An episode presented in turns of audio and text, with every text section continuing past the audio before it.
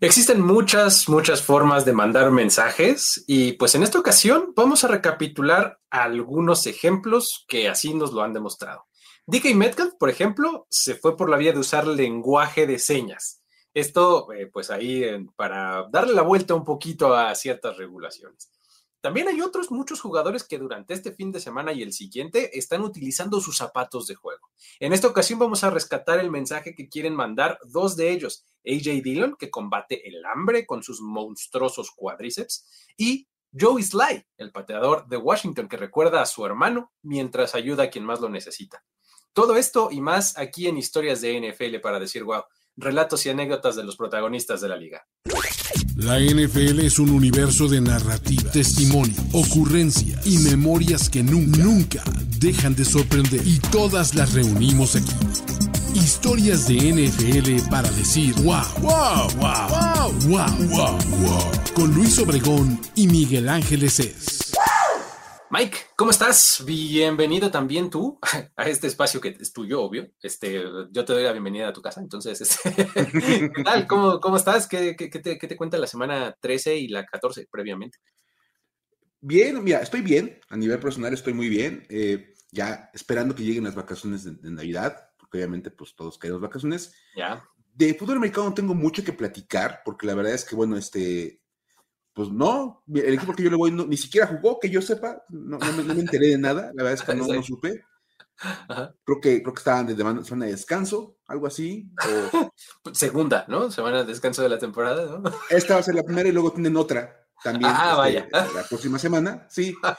Es, que te, tomas tu quincena de, descanso porque... Bien, bien. ya sabes. Pero mira, por eso mejor, en vez de platicar de fútbol americano y de lo que pasa en los partidos, mejor platicamos de lo que pasa alrededor de los juegos. Me encanta la idea, perfectamente. Aquí no nos vamos a meter en el, debate de si Brock Purdy o, o Doug Prescott o no sé qué. No, no.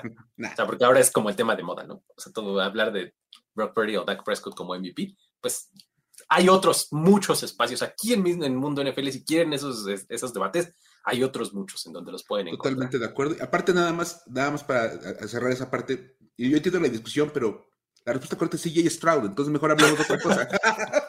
Exactamente. La respuesta mejor hablemos de otra cosa. Es, Christian McCaffrey, ¿no? Este... pero bueno. Déjenlos con sus discusiones que no tienen ninguna solución correcta. Mejor hablemos de historias, Luis. Exactamente. Y la primera de ellas nos trae a DK Metcalf como protagonista. Eh, DK Metcalf eh, literalmente está mandando señales y ha estado mandando señales este, desde hace algún tiempo, ¿no? ¿Por qué no nos cuentas? Sí, porque mira, DK Metcalf es básicamente la personificación en la liga del no diré nada, pero habrá señales. claro, es el, es el meme hecho. es el meme andando de no diré nada, pero habrá señales. Sí, claro.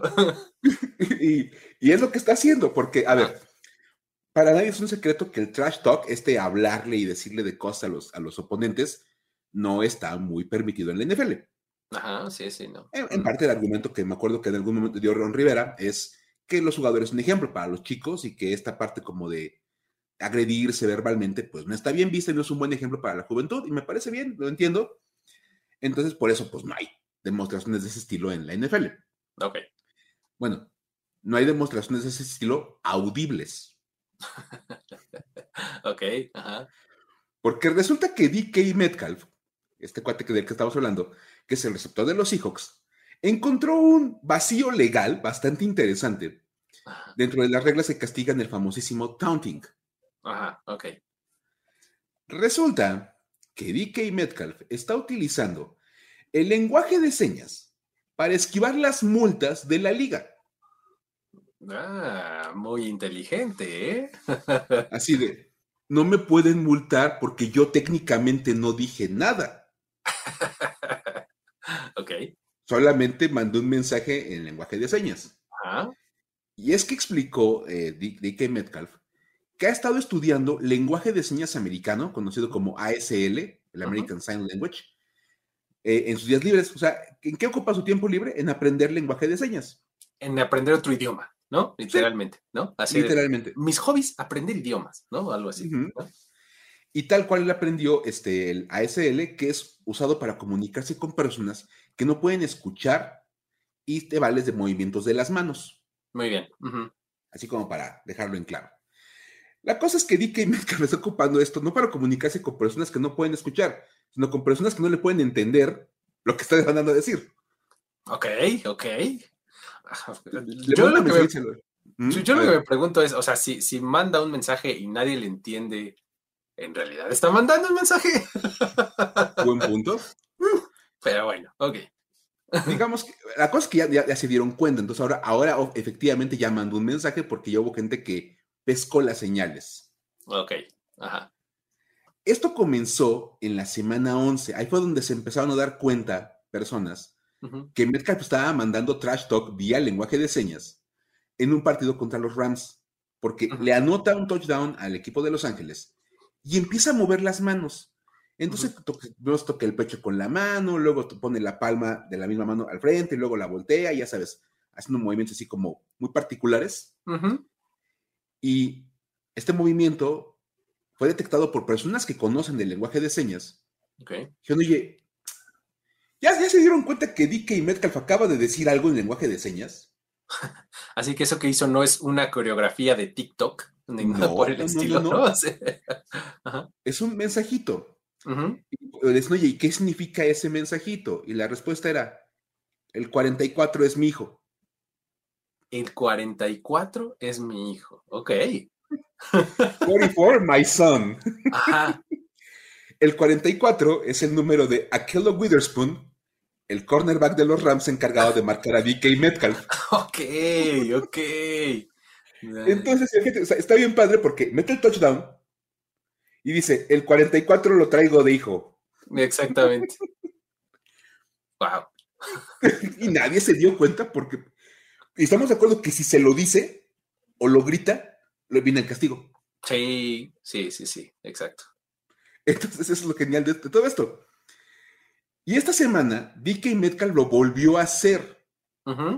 Tuvo una jugada que tal vez recuerdes, Luis, un touchdown de 73 yardas donde quemó a Daron Bland. Fíjate que no, tampoco, tampoco lo recuerdo, ¿no? Nada, ¿eh? No, ok. Bueno, yo sé que pasó muy desapercibida entre, mucha gente, principalmente en el estado de Texas. Casi nadie recuerda esa jugada. No, no fue nada memorable.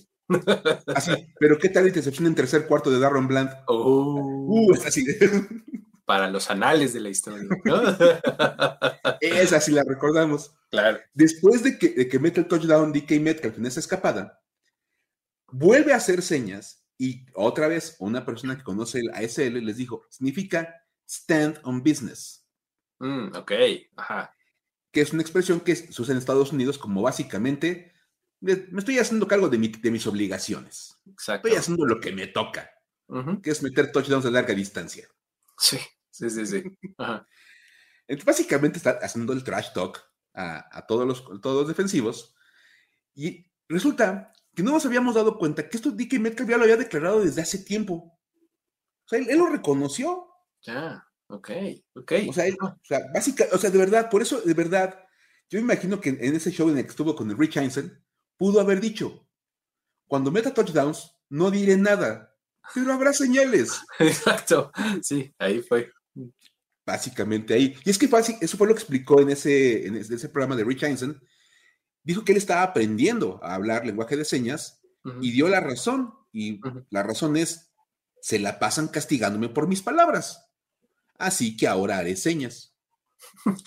Sí, o sea, válgame, probablemente se pudo haber interpretado como este va a ser una seña obscena, ¿no? O sea, algo súper explícito, ¿no? Y, y no.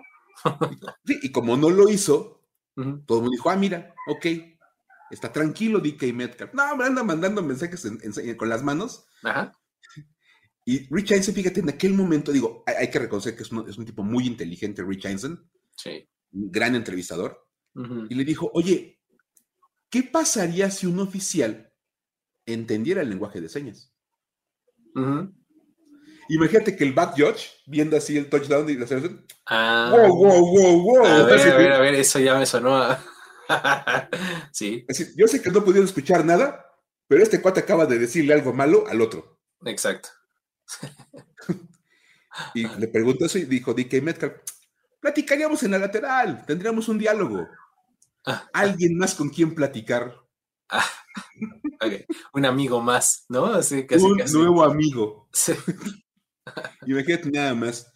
Ahora, sea como sea, y ya, ahora ya sabemos que las señales que hace DK Metcalf cuando mete touchdown es su manera muy especial de mandar mensajes nada amables a sus oponentes en los partidos. Y es que, o sea, puedes pensar que, por ejemplo, el, primero que comentaste del, del, 44 es mi hijo, este, pues sí le está haciendo alusión personal a alguien más, ¿no? Pero el, de, el del jueves pasado, pues, es el que, que, fue contra los Cowboys, ese, pues no le veo tanto problema, ¿no? O sea, es, es I'm standing on business, ¿no? O sea, pues, justo como lo dijiste, estoy haciendo mi trabajo, ¿no? Y, y ya, o sea, en realidad no le estás diciendo nada a nadie directamente, ¿no? Entonces no le veo tanto problema como el primero. El primero sí, ¿no? O sea, si el primero sí es una alusión personal a alguien, ¿no? O sea, te falta señalarlo nada más, ¿no? Porque estás diciendo su número de jersey y todo, o sea, ahí está un poco más grave. ¿no? Y no hay que ser ningún científico para darte cuenta que si le meto un touchdown al 44 y dice el 44 es mi hijo.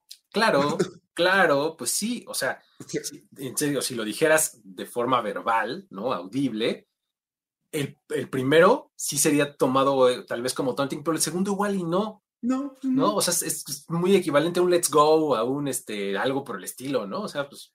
Es más, hasta recordando al buen Antonio Brown, business is booming. Business is booming, exactamente, tal cual, business is booming, ¿no? Y este Chad 85 que decía, child, please, ¿no? Este, no sé, cosas así que pues son como cosas que dices, pero no son dirigidas a nadie, ¿no? Entonces, de pues, acuerdo. eso está padre, ¿no? O sea, si, si hace es de eso como su sello personal, va, se la compra, está padrísimo, ¿no? Y es más, dándole un giro, esta parte de la inclusión.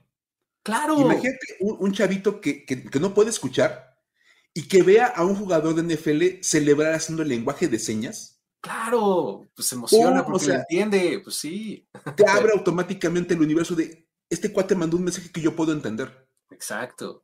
y que los demás no. Eso me hace especial a mí porque entiendo lo que está pasando. Sí. Entonces, está padre. O sea, creo que viene encausado. Sí. Más, standing on business y menos 44 my son. Exacto. Sería como el balance perfecto para, para DK Metcalf y como darle un, muy buen giro a esto que está aprendiendo, que aparte es muy interesante. Sí, exacto. O sea, digo, no, es, o sea, no es este aquí, este, sacar eh, lo purista y demás. No, o sea, yo siempre he dicho, y contigo he platicado mucho de esto, o sea, que creo que a la NFL le hace falta un poquito más de WWE, ¿no? y, esto, esto cae perfectamente ahí. Pero justo si le das una vuelta hacia donde lo llevaste tú, me parece padrísimo, ¿no? O sea, creo que tendría todavía más potencial. Pero Por supuesto. Ahí está, gran historia la de DK Metcalf. Eh, forma número uno de mandar mensaje, ¿no? Que es eh, la temática de este programa. Pero eh, tenemos un, par de historias más de My Cos, My Cleats, ¿no? Que es algo que está haciendo o que ya lleva haciendo varios años la NFL. Vamos a platicar un par de historias. Wow. Tenemos My Cos, My Cleats, que se ha vuelto pues ya una tradición, ¿no? ya varios años la liga entrándole a este, pues este movimiento, esta oportunidad que le da a los jugadores, ¿no? Este, de usar zapatos especiales para promover alguna causa por la que sientan un aprecio especial, ¿no? O sea, antes, pues incluso hasta a veces los castigaban, los multaban y demás, y pues bueno, prácticamente los jugadores decían, bueno, si me vas a multar está bien, pero yo no voy a dejar de hacer esto porque es por una buena causa, ¿no? Claro. Entonces encontraron una buena manera de canalizarlo justo con esta, con esta iniciativa My Cause, My Cleats, ¿no? Pues, algo así como mi causa, mis zapatos. Es que siempre me ha costado mucho trabajo traducir cleats, ¿no? O sea, como en el argot de fútbol americano México, por lo menos, le dicen tacos, ¿no? Los tenis de tacos, ¿no? Este, pero pues son los zapatos con los que juega fútbol americano, ¿no? Entonces, eh, estos zapatos especiales, pues pueden ser incluso después subastado para obtener fondos para la causa que está como representando el jugador, ¿no? Y pues muchas de esas causas son bastante cercanas a los jugadores y pues bueno, por eso vamos a recapitular hoy un par, ¿no? Claro. Por equipo hay muchísimas, ¿no? Nos llamaron personalmente la atención un par y aquí se las, este, se las explicamos y les contamos un poquito del, del por qué, ¿no? Empezamos por AJ Dillon. AJ Dillon, ubiquemos, corredor de los Packers, número 28, eh, este, que ahora pues ha cargado un poco con el backfield ante la lesión de Aaron Jones, ¿no? Y pues bueno, él está participando en la campaña eh, que promueve una causa que es pues además bastante afín a él, que es Feeding America, ¿no? Ok. Es una red básicamente de bancos de alimentos que está en todo Estados Unidos. Y esa, esa red eh, alimenta a 46 millones de personas mediante diversos centros. ¿ah? Y pues en este caso, Dillon y su esposa Gabrielle colaboran con esta organización Feeding America Eastern Wisconsin específicamente, ¿no? Con esta, eh, con esta representación en, ese, en esa ciudad.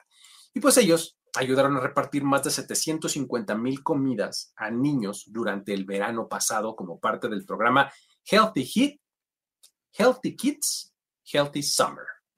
¿Vale?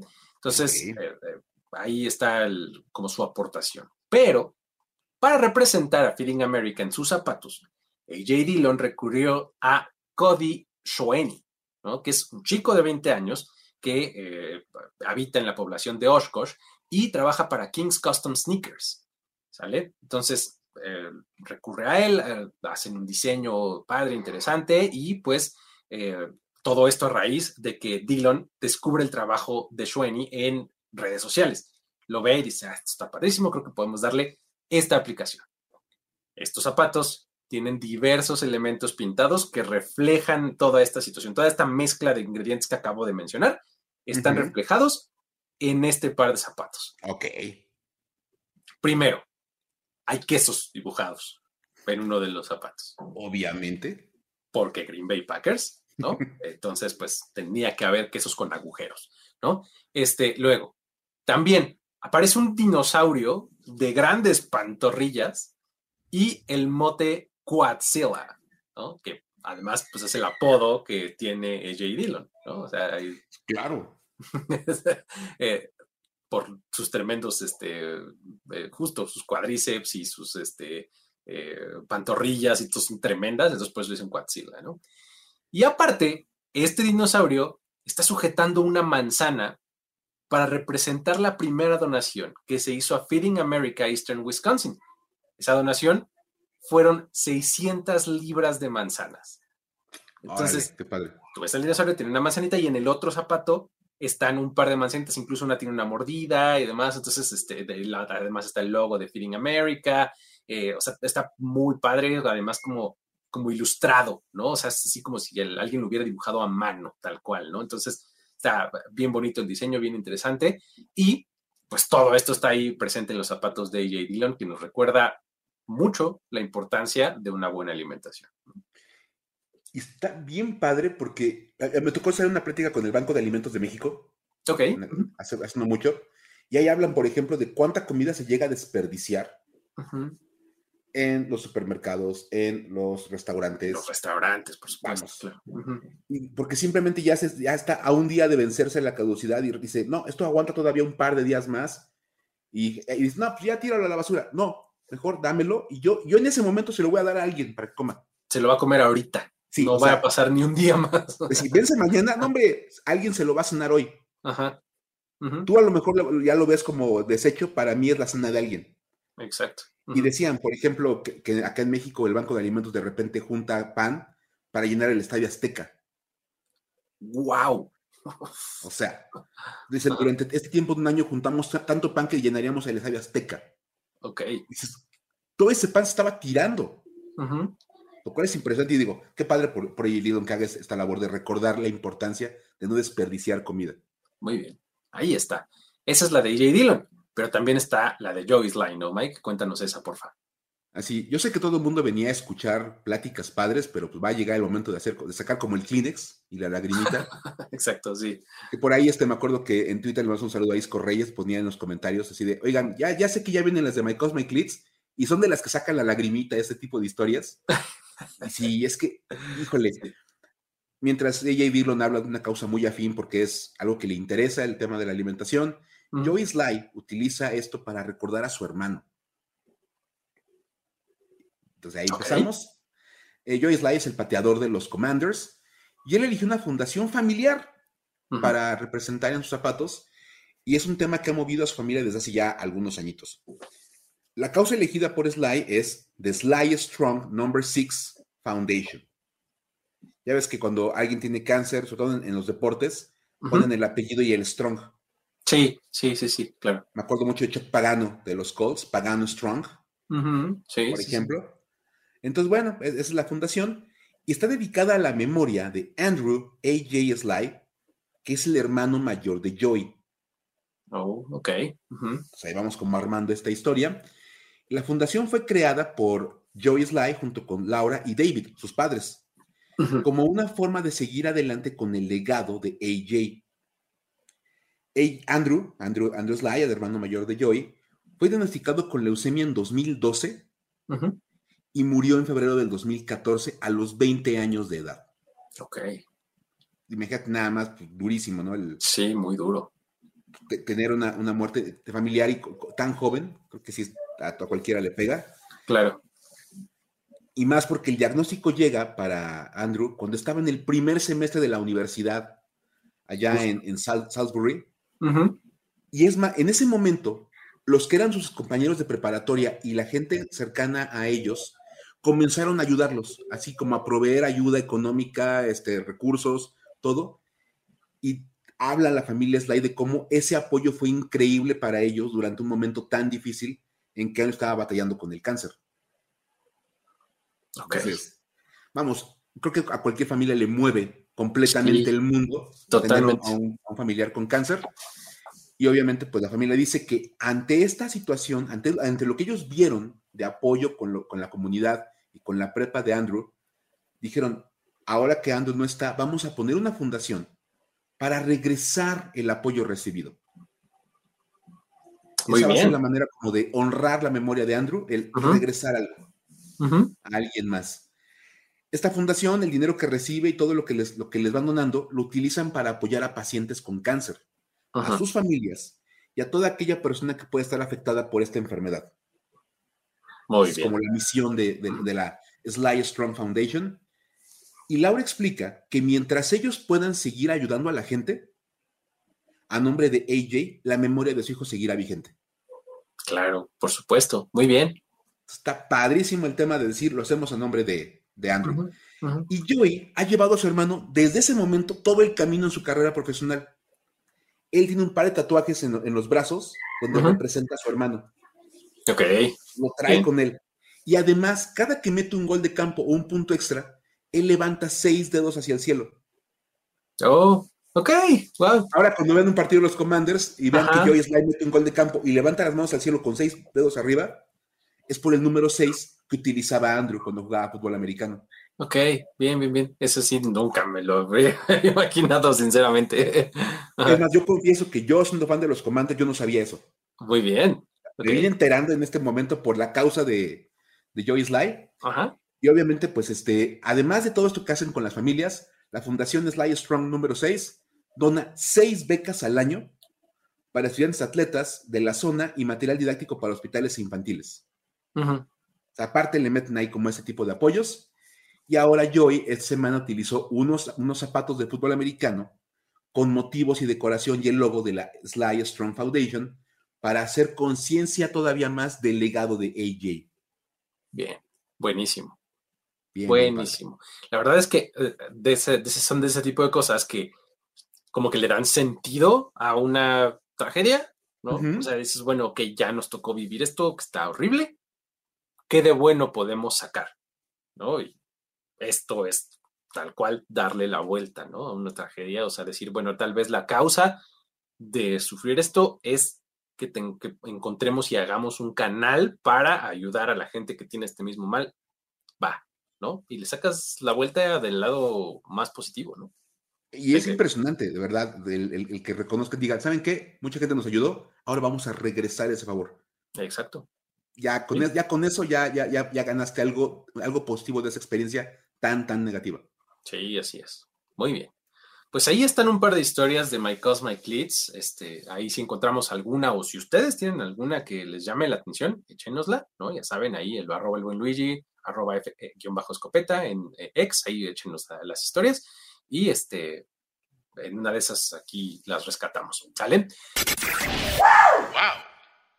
Lo más trendy de la NFL está en Trend Zone.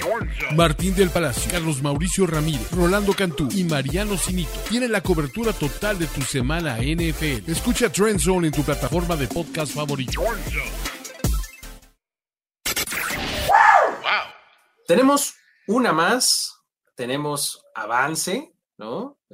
¿Avance? Supongo, no, sé si decirle avance, avance sea la palabra correcta en el Belly Watch. ¿No? Avance o retroceso, no sé. es que el belly ya sabemos que en esencia es negativo. Exacto, exacto. Avance para mal. sí, o sea, básicamente, o sea, sigue avanzando, pero en el sentido que Belichick no quisiera. Sí, así es, así es. O sea, básicamente, eh, para recapitular, si este es el primer episodio que ustedes escuchan, es el momento en el que les digo, suscríbanse y échenle un, este, un ojito, una oreja, mejor dicho, a eh, otros episodios anteriores. Hay mucha historia este, atemporal. Entre ellas, le estamos dando seguimiento a esto que bautizamos como el Belly Watch y no tiene que ver con eh, ni con Belinda ni con, los, con el ombligo de nadie. En realidad tiene que ver con Bill Belichick, ¿no? Este, que está a punto de, eh, de convertirse en el coach con más derrotas en la historia de la NFL.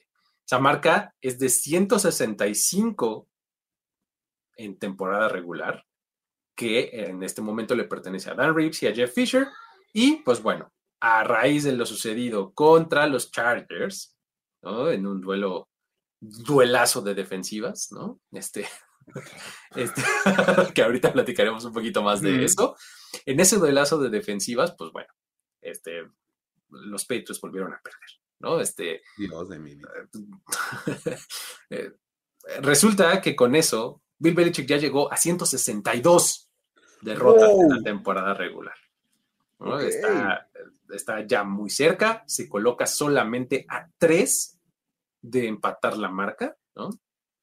Y pues tiene cinco juegos pendientes y pues las cosas se ponen interesantes en el Belly Watch porque pues no solo podíamos presenciar el cómo Belichick empata la marca, sino cómo la supera e impone un nuevo récord. O sea, tiene la posibilidad real, ¿no? Tan pronto como mañana, de cuando ustedes escuchan esto, si es que lo escuchan luego, luego sale, o sea, el jueves de esta misma semana enfrenta a los Steelers, luego va contra los Chiefs, luego los Broncos, luego los Bills y luego los Jets.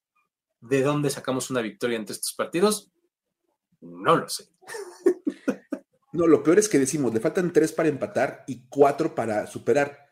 Y enfrentando a Steelers, Chiefs, Broncos y Bills, el próximo mes es básicamente un camino inexorable a, esa marca. Directito, o sea, es este autopista, ¿no? Así. o sea, ¿no? que puede tener como ligeramente a su favor, pero ligeramente a su favor Belgic, es que los Steelers seguramente irán con Mitchell Trubisky como coreback.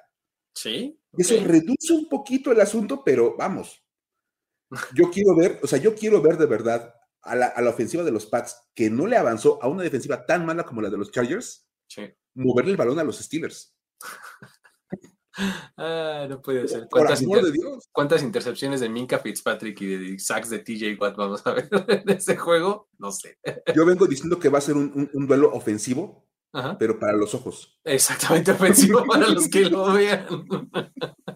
Va a ser una ofensa para todos lo que vamos a ver el jueves, pero como buenos aficionados ahí vamos a estar. Sí, en una de esas, luego esos partidos se convierten en, joyitas. Entonces, pues bueno, ahí está el avance del Belly Watch de esta semana.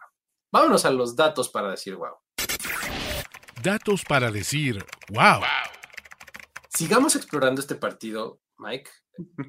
hablemos de Bill Belichick, por favor, este, y un poquito más de esta derrota de los Patriots, por favor. Ay, es que, a ver, ya hablaste del Belly Watch. Ajá. Nada más faltó mencionar que el, partido terminó 6-0.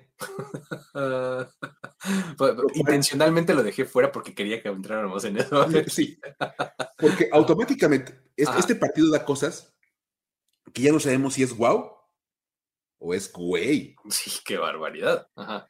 O sea, a ver, perdieron 6-0. Ya habíamos hablado la semana pasada que los Pats tenían dos partidos consecutivos recibiendo menos de 10 puntos ¿Sí? y perdiendo el juego. cosa que nunca le había pasado a Bill Belichick. Ahora son tres. Ya llevo uno más, no puede ser. O sea, o sea cuando, los fans de los Pats preguntan, ¿esto podría ser peor? Ojo, Pats, es pregunta, no reto. sí, nadie los está retando. No los están retando a que lo hagan peor. Es meramente una pregunta que la gente se hace. Sí, y muchas veces retórica. O sea, tampoco. no es tampoco como de queremos ver la respuesta. Ajá. No, no hace falta que la presenten. Y están presentando la respuesta. Ajá. Con esto, primero que nada, los Patriots son el primer equipo desde 1938 en perder tres juegos consecutivos donde reciben 10 puntos o menos. 38. Válgame. O sea, en esa época los equipos ni siquiera lanzaban. Sí, exacto. Corrían todo el tiempo y por eso había tan pocos puntos. Ajá. Esto es de NFL moderna. Sí, sí, sí. La de los cuales van lanzando cuatro millas de manera regular. Sí. y por alguna razón los Pats pierden partidos en los que reciben menos de 10. Y ahora, ¿qué tan, qué tan grave es esto de, no ganar partidos en los que reciben menos de 10 puntos? Porque de repente, ay, es que no es para tanto, pues total. Mal día de la ofensiva. A ver, este año hemos tenido 55 casos donde un equipo deja a otro en menos de 10 puntos. Ok. En toda la temporada, todos los equipos en conjunto, 55 eventos de estos. Ok. De esos 55 casos, la marca del equipo que dejó al rival en menos de 10 es de 52 ganados, 3 perdidos. Ay, no, ese 3 me suena muy conocido. Porque son las tres derrotas de los Patriots, pues. y son seguidas. Ay, no. O sea, cualquier otro equipo del NFL, el que ustedes quieran. O sea, el que ustedes, el nombre en el que gusten. Ajá. Si deja al rival en menos de 10 puntos, gana, el partido. Ya, automático. Ajá. Porque dices, es, básicamente con una cosa. Bueno, los Bears metieron cuatro goles de campo para meter 12 puntos. Exacto, exacto, exacto. O sea, ni siquiera ocupas un touchdown. Con cuatro goles de campo ganas un juego donde dejas al rival en menos de 10. Exacto, sí.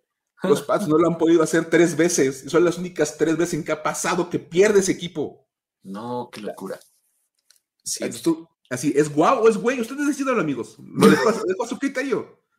Ay, no está, está tremendo. Sí, no, está horrible, de verdad. Muy, muy sintomático del momento por el que pasa los Patriots, pero también los Chargers, ¿eh? Digo, este. Ah, sí, por supuesto. pero bueno, ok, ahí está. Tenemos otro dato muy revelador y este eh, nos habla de los 49ers, ¿no? Ellos tienen muchas em, estadísticas muy impresionantes este año, eh, pero pues hay una que tal vez no se mencione lo suficiente y aquí vamos a tirarle un poco de luz. Resulta que Sam Darnold ha visto acción en la mitad de los partidos de San Francisco. o sea, en la mitad. Ha cerrado seis de las nueve victorias, ¿no? Oh. o sea, eso quiere decir que en seis ocasiones los Niners ganaban de manera tan tranquila el partido que se dieron el lujo de sentar a Brock Purdy, ¿no? Y meter a Sam Darnold en algún punto del último cuarto, ¿no? Sí, para que tenga repeticiones. Imagínate ese nivel de, este, como de, dominio, ¿no? Que tienen los 49ers exactamente, ¿no? O sea, hemos metido al backup en seis de nuestras nueve victorias. Así de claramente ganamos, ¿no? Yo me pregunto si esto tendrá este, eh, ramificaciones en el contrato de Sam Darnold.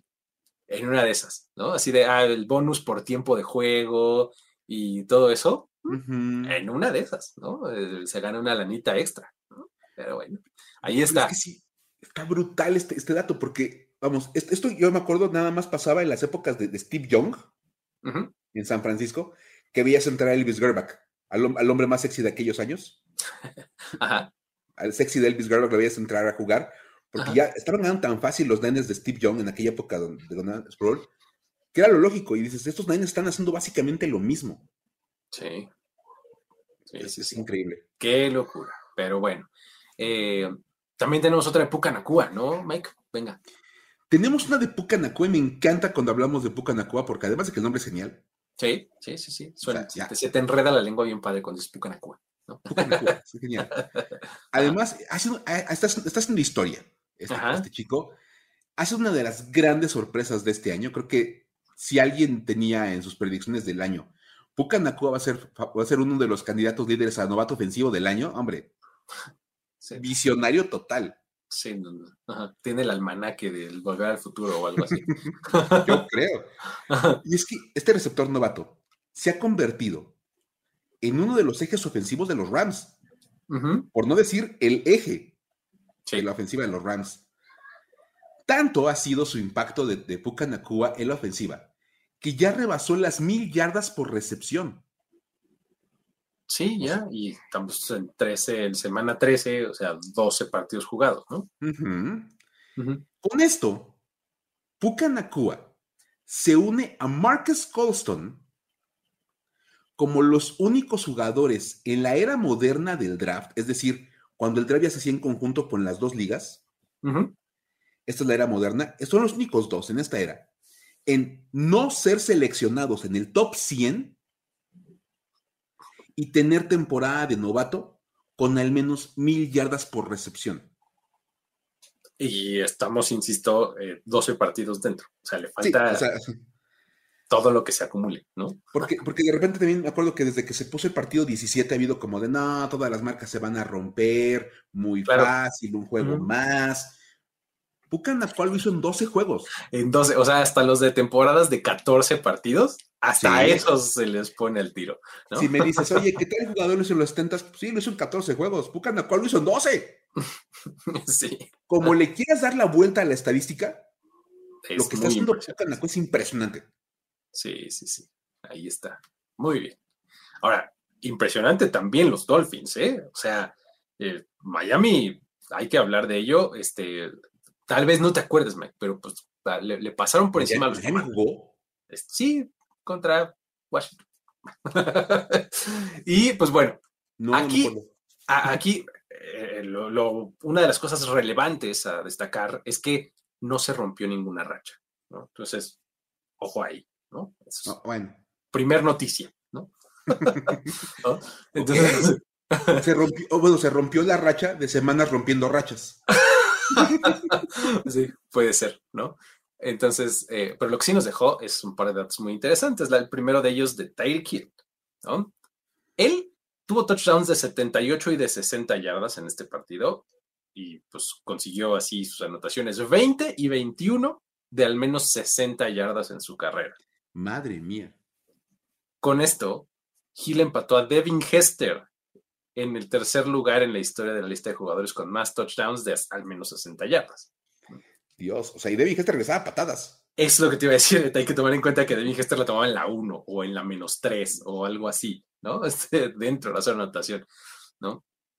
Eh, y pues bueno, esta, esta marca le pertenece en, todo momento a Deshaun Jackson, recién retirado, ¿no? de, la NFL, y está seguido por Jerry Rice. Entonces, ahora están empatados Devin Hester y Tyreek Hill en el tercer lugar. ¿no? Ese es el primero que dejó. Ok. Primer datito. Y el segundo es de Devon Achan, ¿no? Este, me cuesta trabajo pronunciar su, apellido, pero me acuerdo cuando salió a corregir después de sus primeras semanas de, relevancia que dijo, no, es que todo el mundo lo ha estado pronunciando mal, pronunciando mal. Este, yo soy Devon Achan. Ok. Ok. Este, Devon Achan, este, él en realidad siempre cumple, ¿no? Es este corredor de los Dolphins que no ha tenido muchas oportunidades de contribuir. Eh, ha estado lesionado algunas veces y pues bueno, es, un ataque que tiene un montón de armas y demás. Entonces las, oportunidades son limitadas, pero cuando las recibe, uff, explota, ¿no? Brutal. Y esta semana fue apenas de hecho la cuarta vez en la temporada que juega más de cinco snaps. Imagínate, o sea, o sea, al principio de la temporada prácticamente ni lo usaban. O sea, no era porque estuviera lesionado ni nada, sino simplemente no lo metían al campo porque Raheem Mostert y porque todo el mundo pues, parecía un poco más relevante. Él además siendo novato.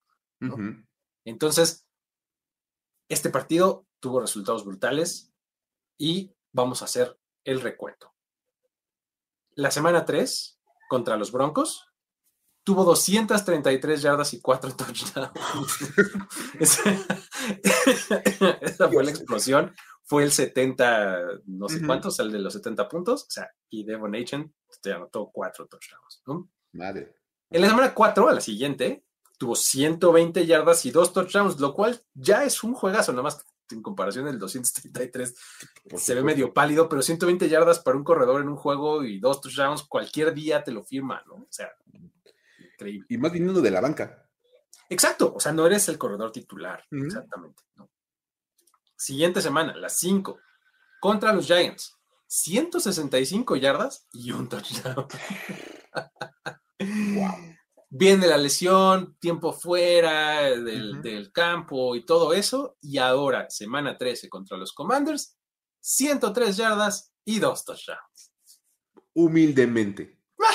Ese es su peor partido, si lo quieres ver ha sido el más modesto de sus partidos en los que ve como más acción y aún todos veces. Exactamente, y 103 yardas. imagínate esa clase de producción de Devon Nation, ¿no? Está muy impresionante, pero bueno. Otra cosa, lunes por la noche, Jaguars y Bengals haciendo historia en primetime, Mike. A ver, pero uh, esta historia, de, eh, pero eh, literalmente historia. O sea, de, pasó mucho tiempo para que las cosas pasaran. Ok, ok, a ver. Ahora, tú decías que hay partidos que de repente no tienen buena pinta y acaban siendo joyitas. Sí. ¿Qué joya fue el Bengals contra Jaguars? Tal cual, es el, último Monday Night, así fue. Un partidazo, de verdad. Aparte, debo, decirlo, lo quiero volver a marcar, ese, ese, ese contraste de tener un equipo todo de blanco, uno todo de negro. Qué maravilla, ¿no? era, como el ajedrez humano ahí, en movimiento.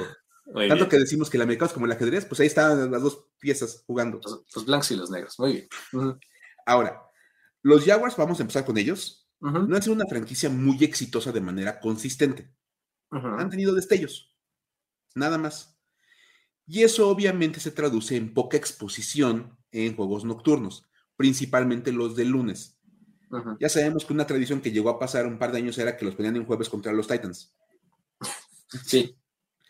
Yo recuerdo, si me dices un Thursday Night Football, se me viene a la mente en automático Jaguars Titans. Jaguars Titans, sí. Aparte cuando los dos andaban mal.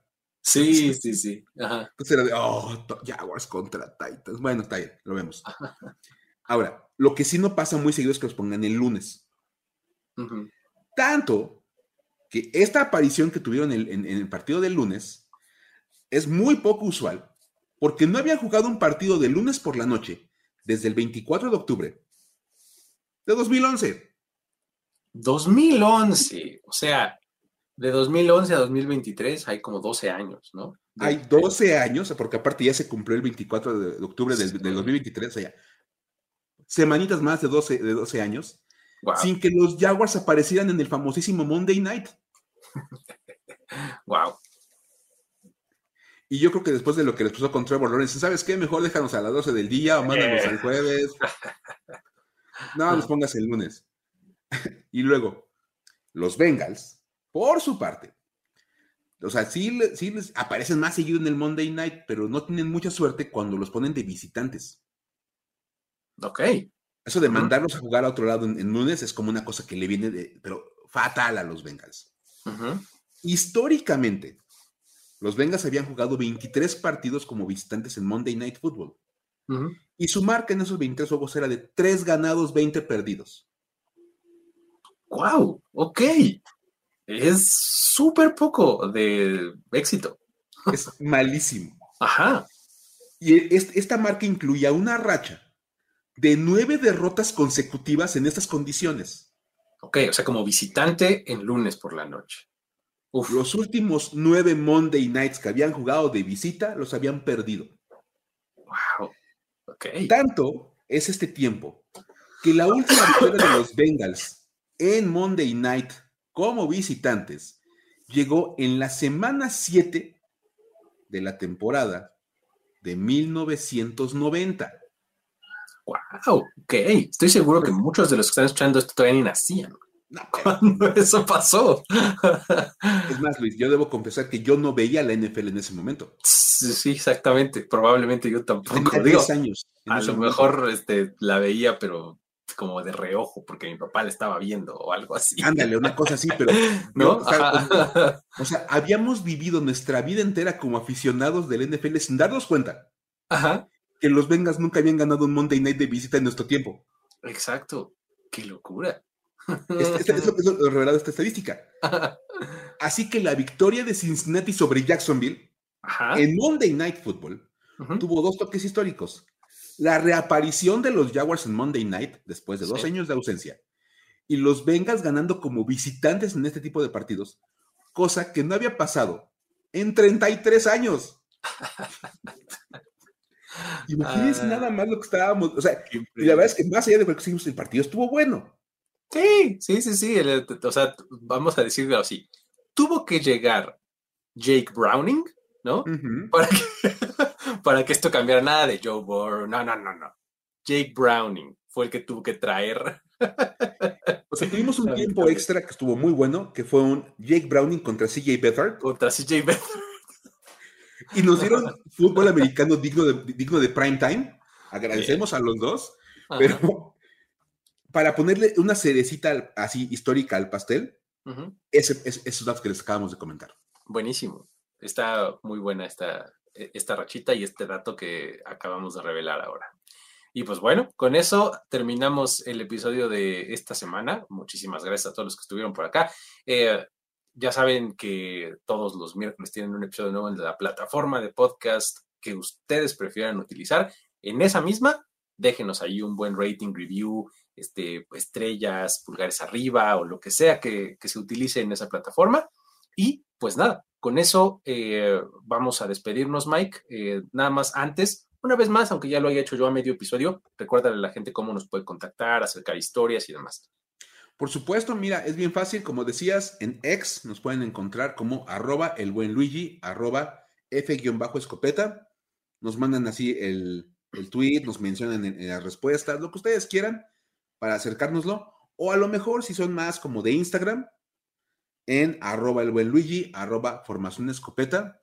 Mándenos un mensajito, etiquétenos en alguna publicación que vean en alguna historia, lo que ustedes quieran. Oigan, miren, esto puede ser un dato, esto puede ser una historia, echen ojito.